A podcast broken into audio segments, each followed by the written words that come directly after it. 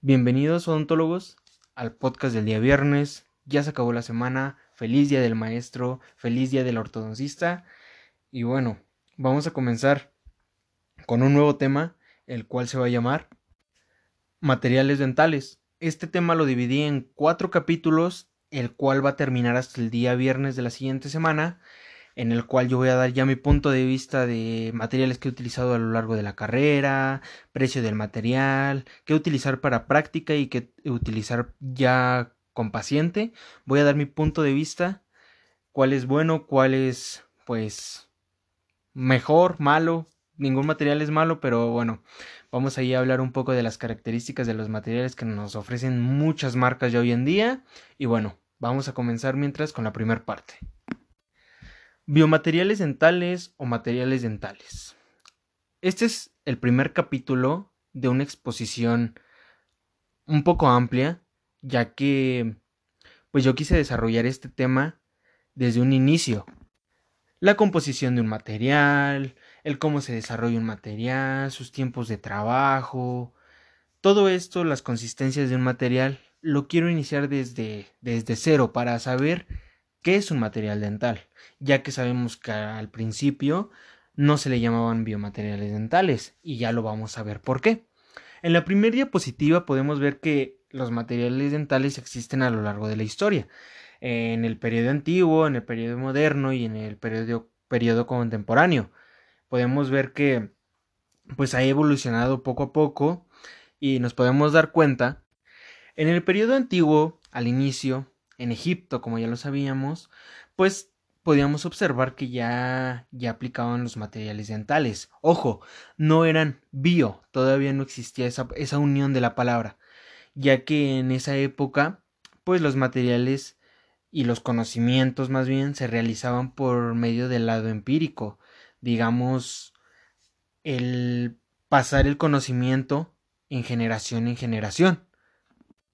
En las experiencias de los que curaban en ese entonces los dientes, los que rehabilitaban al paciente, ¿no?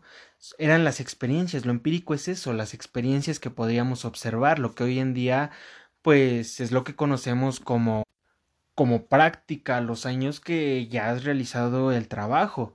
Entonces, lo que podemos ver es la ferulización dental. En Egipto ya se utilizaban materiales, ya estaba empleado un material.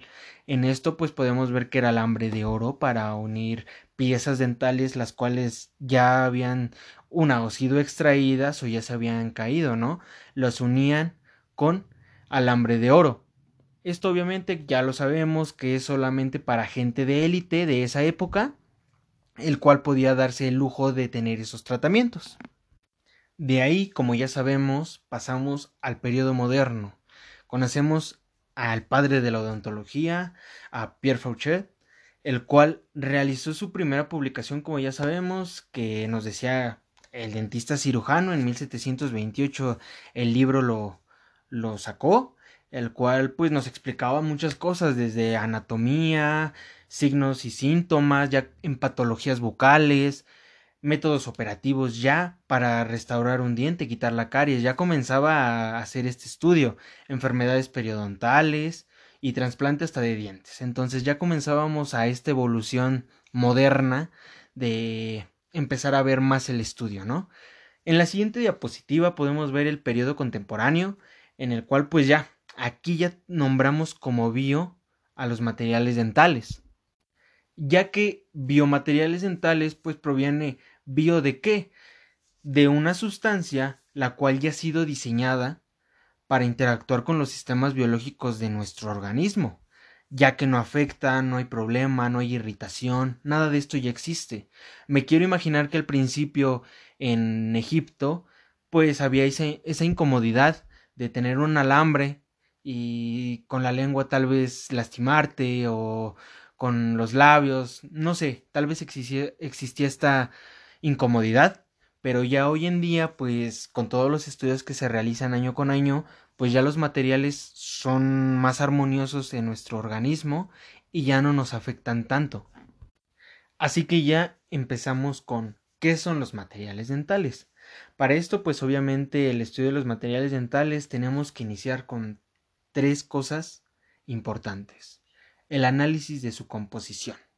El de qué se compone un material, qué nos puede afectar, el qué nos ayuda, las propiedades y la interacción con el ambiente. Me refiero al ambiente en cavidad oral, qué tan bueno es, qué tan armonioso es en nuestra boca, si no es nada tóxico y de qué sirve utilizar los materiales correctamente. Dónde utilizarlos, dónde sí tomar una impresión con alginato o con silicona, em, qué material sí utilizar para una restauración, para tal vez unos provisionales, para distintas cosas, ¿no?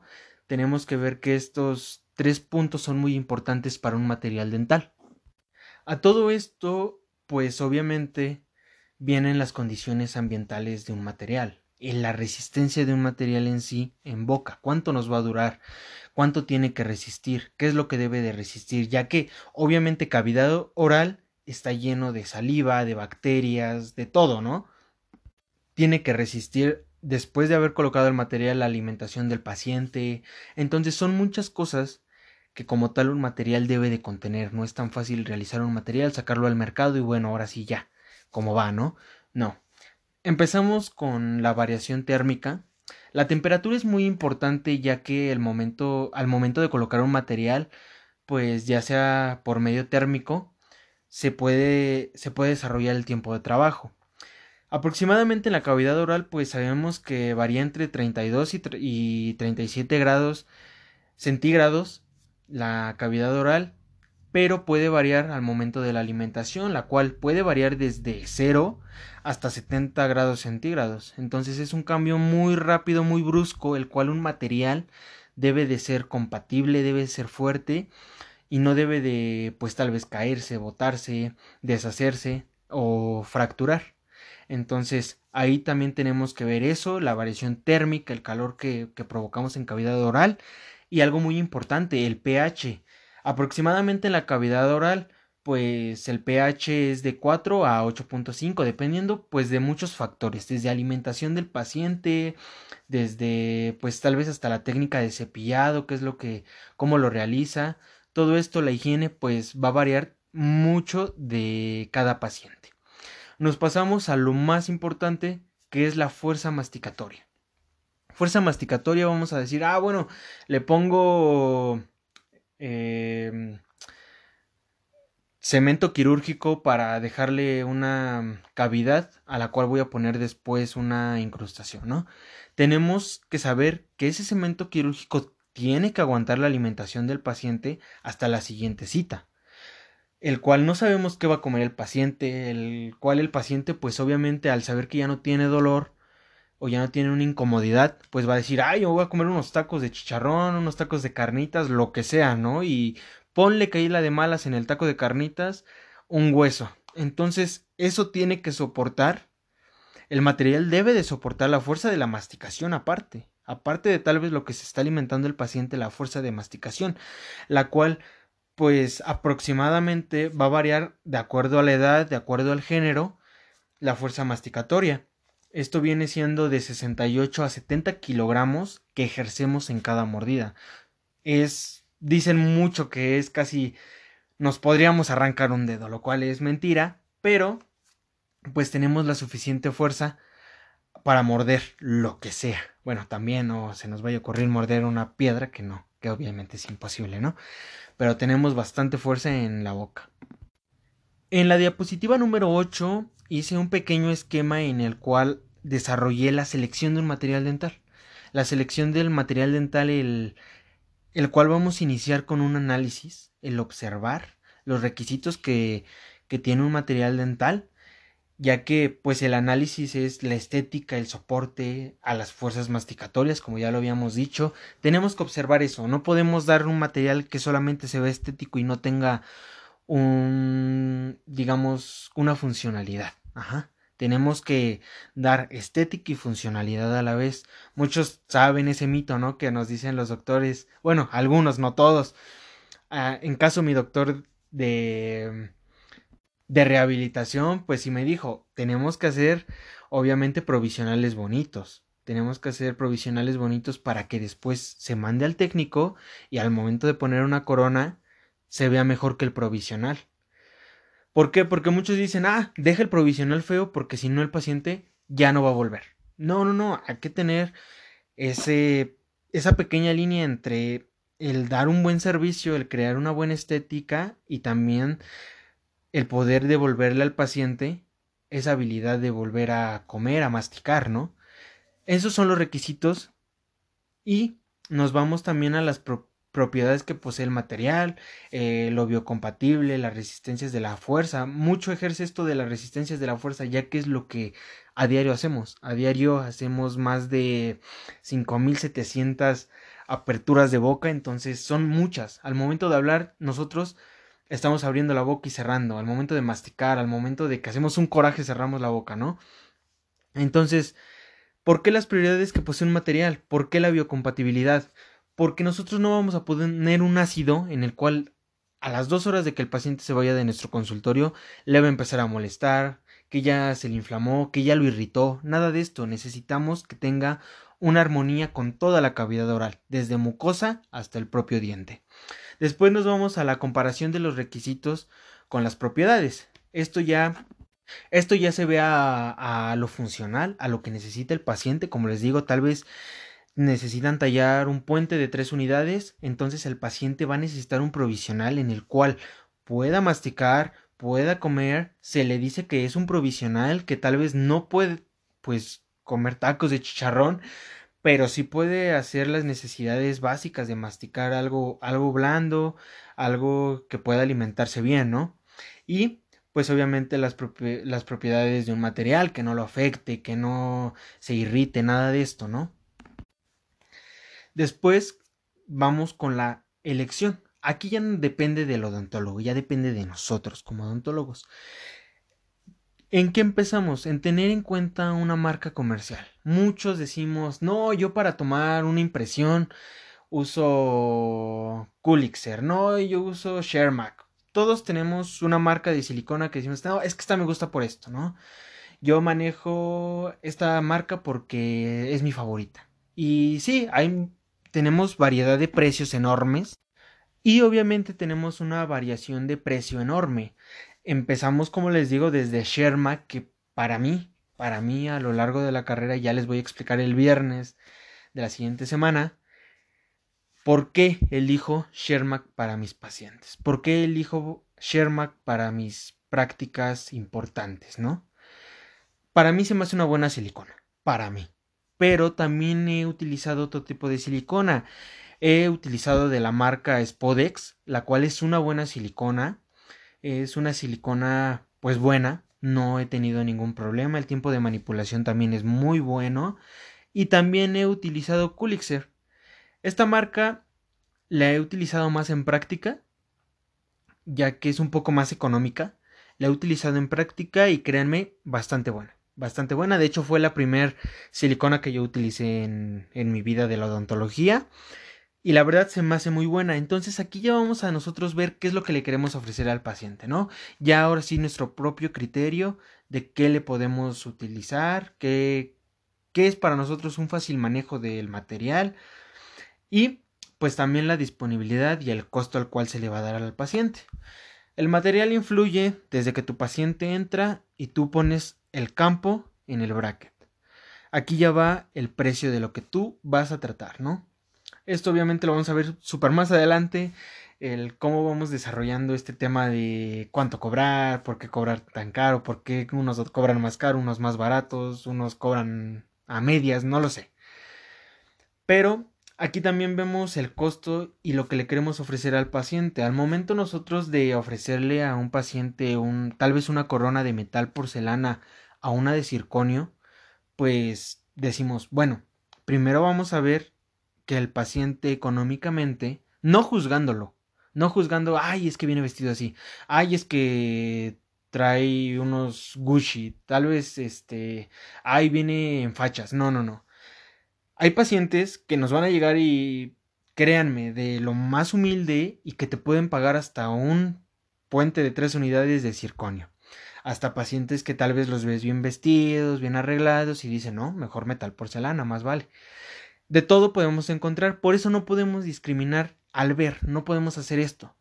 Pero como odontólogos tenemos que ver qué es lo bueno para un paciente y qué no. Es, es la pelea incondicional de la amalgama con la resina. ¿Cuánto dura? ¿Por qué dura más? ¿Por qué esta te lo tengo que cambiar a los 2, 3 años, a los 5 años, a los 20 años?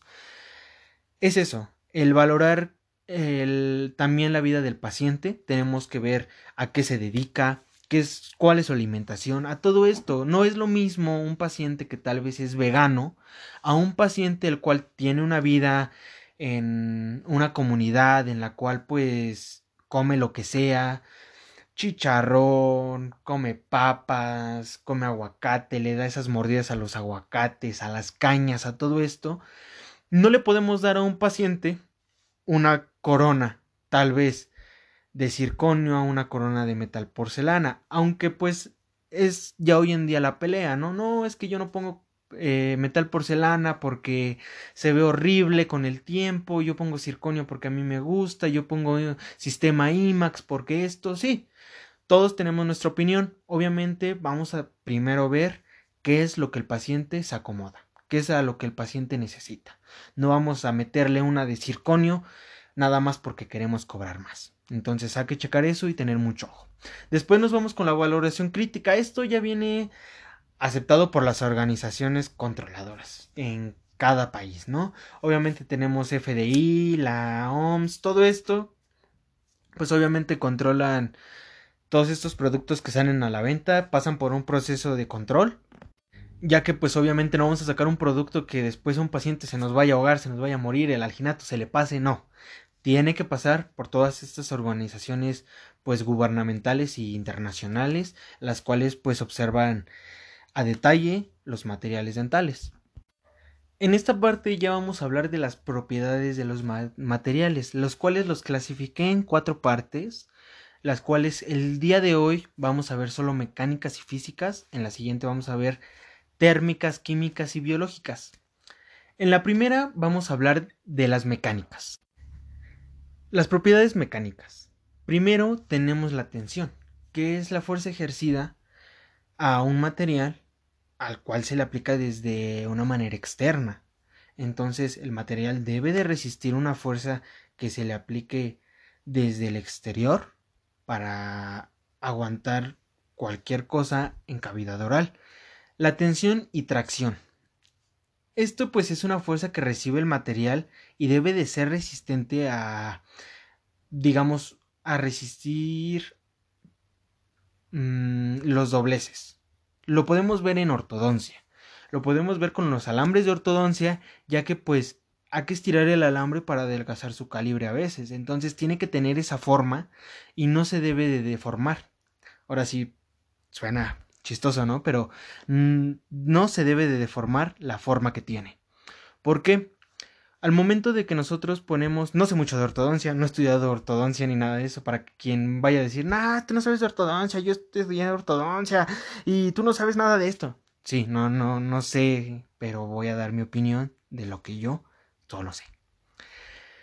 Obviamente cuando metemos un alambre de ortodoncia, ya sea un 16, ya sea un 14, ya ya sea de cualquier tipo, pues nos podemos dar cuenta que vienen con una forma. Vienen con una forma específica y que esa forma es la cual le va a dar la forma de arco a nuestra dentadura. Entonces tienen que tener la suficiente forma para que al momento de nosotros poner tal vez un alambre de ortodoncia ya en un tratamiento, en un bracket que tal vez mmm, se me ocurre, un canino está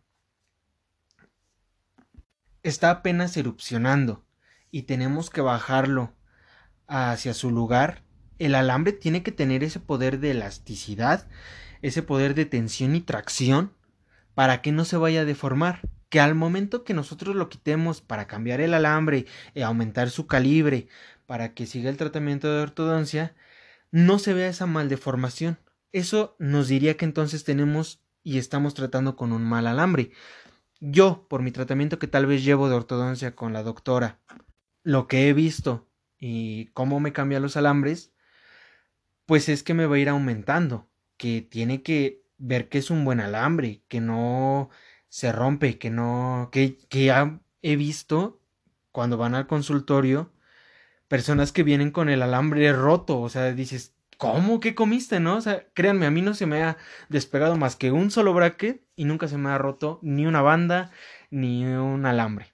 Pero he visto gente que se le rompe el alambre de ortodoncia, entonces tiene que ser muy resistente y bueno, uno de los alambres que al menos yo he visto que la doctora utiliza para sus tratamientos es alambre Akinpech o American American Eagle es lo que utiliza. Entonces eh, son muy buenos.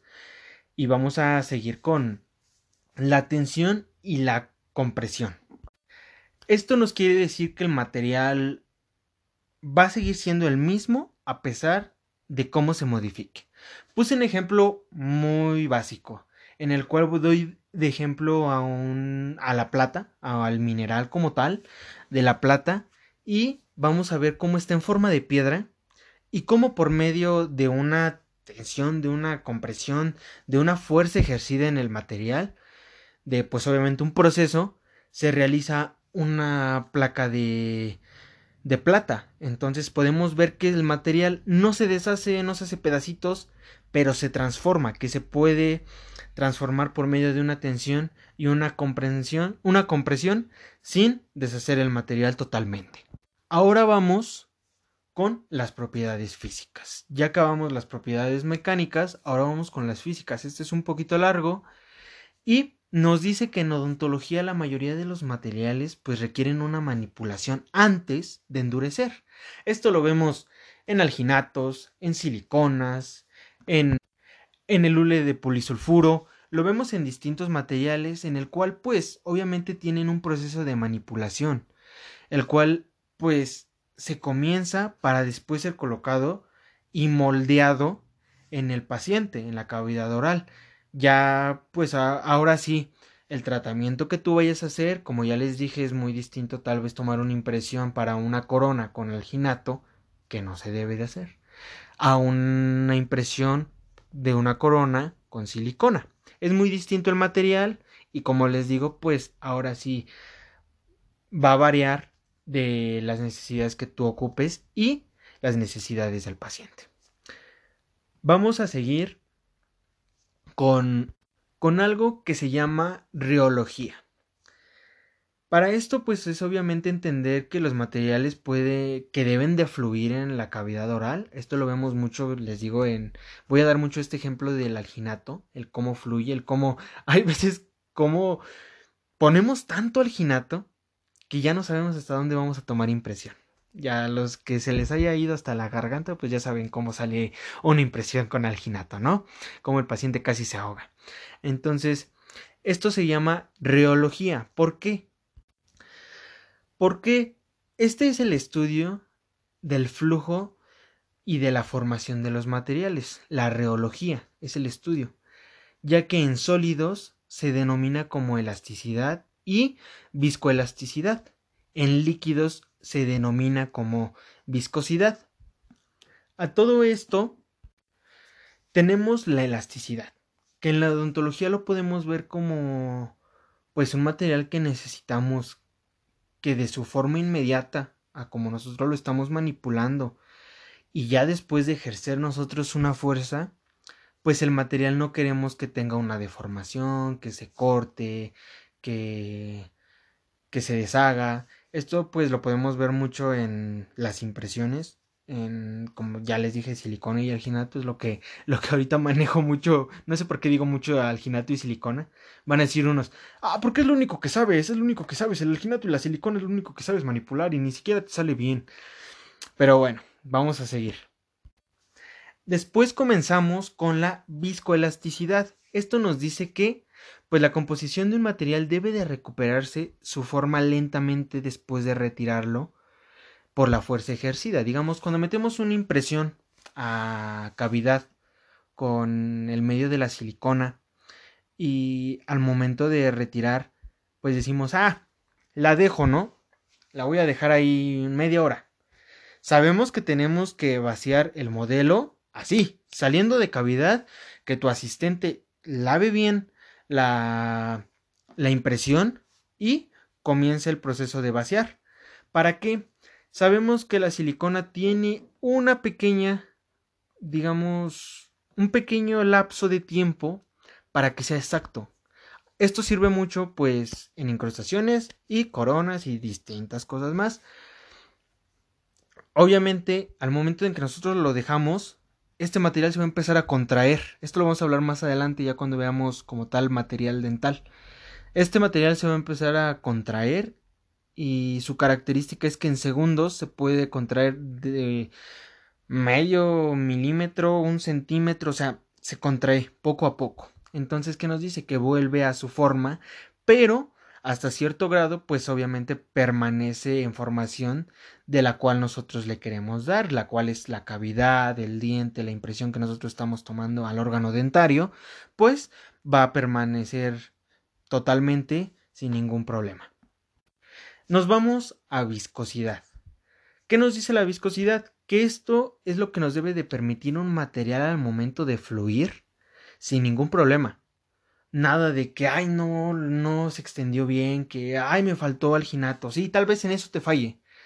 Pero el material siempre viene, eso, eso lo aprendí a la mala. Después de 20 bolsas de alginato, te das cuenta que las instrucciones sirven para algo. Ya hoy en día todas las bolsitas de alginato traen su dosis, cuánto le debes de poner de agua, de hecho traen hasta su vasito dosificador, su cucharilla dosificadora de alginato con especificaciones para ver cuánto es lo que necesitas para una, digamos, una impresión parcial o para una impresión total. Entonces, tenemos que darnos cuenta de eso también, de que obviamente hay que leer las instrucciones para que para que pues el material funcione de manera buena y pues no desperdiciamos, ya que cuando somos estudiantes desperdiciamos algunos y no sabemos hasta que ya tienes tu propio consultorio y ya ves que tienes que comprar alginato y que ya se te acabó porque desperdiciaste en 20 impresiones que no te sirvieron y ahora gastar. Entonces, esto debe de fluir sin ningún problema. ¿Qué es lo que ocupa el alginato? Es fluye de una manera muy buena, sin ningún problema, y después pasamos a la tensión del desplazamiento.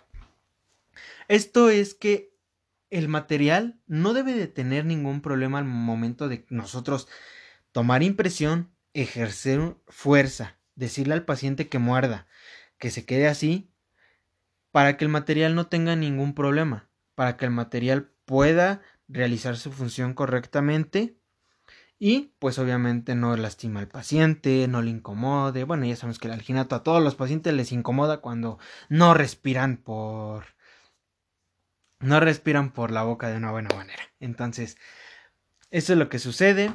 Pasamos también con la tasa de deslizamiento. Esto nos quiere decir algo similar como el alginato, pero ahora lo voy a poner en un ejemplo que es al momento de tomar una impresión de dos pasos, de cuatro pasos, en la cual pues colocamos el, el activador de, de la silicona y tenemos que volver a cavidad. Tenemos que volver a cavidad para colocar otra vez la impresión y este no tenga problema, no tenga problema al momento de expandirse en el órgano que vamos a tomar la impresión, que no tenga problema de volver a colocarse, de que no se adhiera al material. Entonces, aquí ya vamos a dividir esto en dos cosas. La alta tensión, la cual nos dice que es una baja tasa de deslizamiento. La alta tensión pues obviamente va, va a ser un poco difícil que se desplace y obviamente tiene una alta viscosidad al principio, ¿no? Después nos vamos a la baja tensión. Esto nos dice que tiene una, una alta tasa de deslizamiento. Esto es muy fácil. Ya les dije el ejemplo que pongo. Alginato es una baja tensión ya que pues obviamente la tasa de deslizamiento es muy buena sin problema lo colocas en cavidad y pues obviamente tiene una baja viscosidad. También no vamos a andar jugando ahí obviamente se nos da al principio no desperdiciar alginato y traer todas las manos llenas de alginato al momento de tomar una impresión en paciente y pues ya les dije, la baja, la alta tensión, pues es como la silicona, ya que es un poco más difícil al momento en que tú colocas, ya no podemos ni mover ni para atrás ni para adelante. Obviamente, pues nunca hagan eso, no se recomienda ya que la impresión va a salir mal si tú mueves al momento de ya haber ejercido fuerza en la cavidad del paciente. Y nos vamos a la viscosidad, la relación con el tiempo, la manipulación del el material. Ya vamos acabando la diapositiva, ya, ya es la última diapositiva, la número 20. Así que ya vamos a lo último de esto.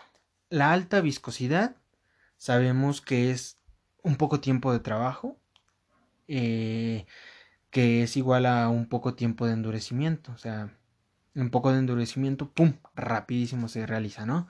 La alta viscosidad, pues es un tiempo de trabajo largo y mucho tiempo de endurecimiento. Esto, pues lo llamamos en odontología tixotropia.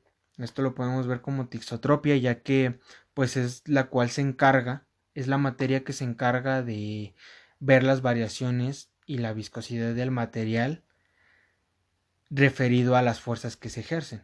Si nosotros agitamos y hacemos una buena vibración en el alginato y nos queda perfecto, nos queda así chulísimo, nos queda bueno el alginato, sabemos que de volada, en menos de 30 segundos, de 45 segundos, ya está la impresión.